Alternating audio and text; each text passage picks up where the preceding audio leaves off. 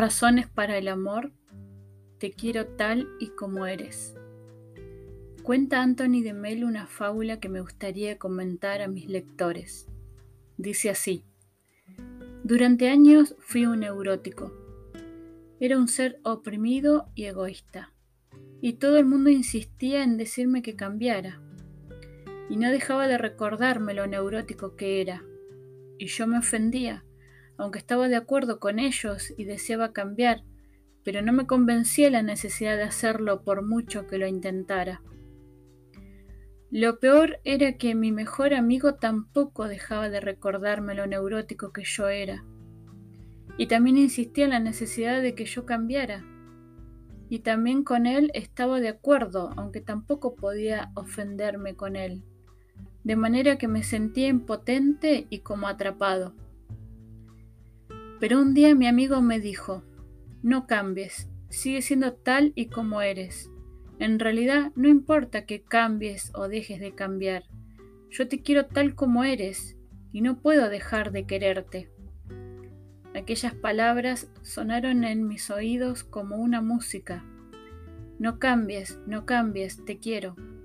Entonces me tranquilicé y me sentí vivo y, oh maravilla, cambié. Supongo que habrá algunos lectores que no estén del todo de acuerdo con esta fábula y que hubieran preferido que el consejo de su amigo fuera un poco diferente. Harías bien en tratar de cambiar por tu propio bien, pero lo importante es que sepas que yo te quiero, como eres o como puedes llegar a ser. Pero lo que me parece claro es que en todo caso lo sustancial de la fábula quede en pie. Nadie es capaz de cambiar si no se siente querido, si no experimenta una razón positiva para cambiar, si no tiene una fuerza interior suficiente para subirse por encima de sus fallos. Temo que esta elemental norma pedagógica y humana sea desconocida por muchísimas personas.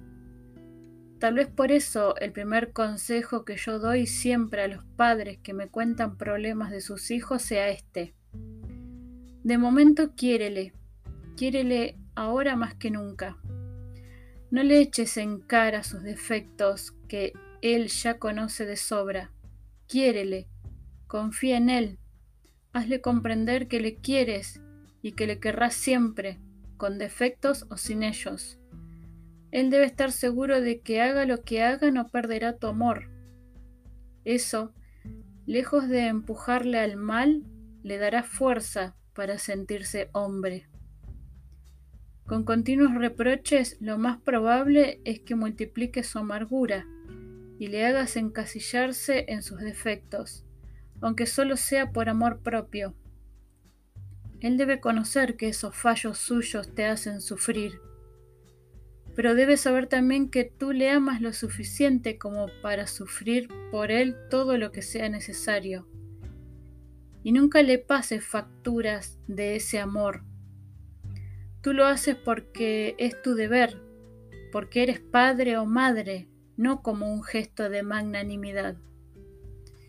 Y cuando te canses, porque también te cansarás de perdonar por mucho que le quieras, Acuérdate alguna vez de que también Dios nos quiere tal y como somos y tiene con nosotros mucha más paciencia que nosotros con los nuestros. Pero, ¿y si la técnica del amor termina fallando porque también la ingratitud es parte de la condición humana? Al menos habremos cumplido con nuestro deber y habremos aportado lo mejor de nosotros en todo caso, es seguro que un poco de aumento de amor vale mucho más que mil reproches. Razones para el amor, te quiero tal y como eres.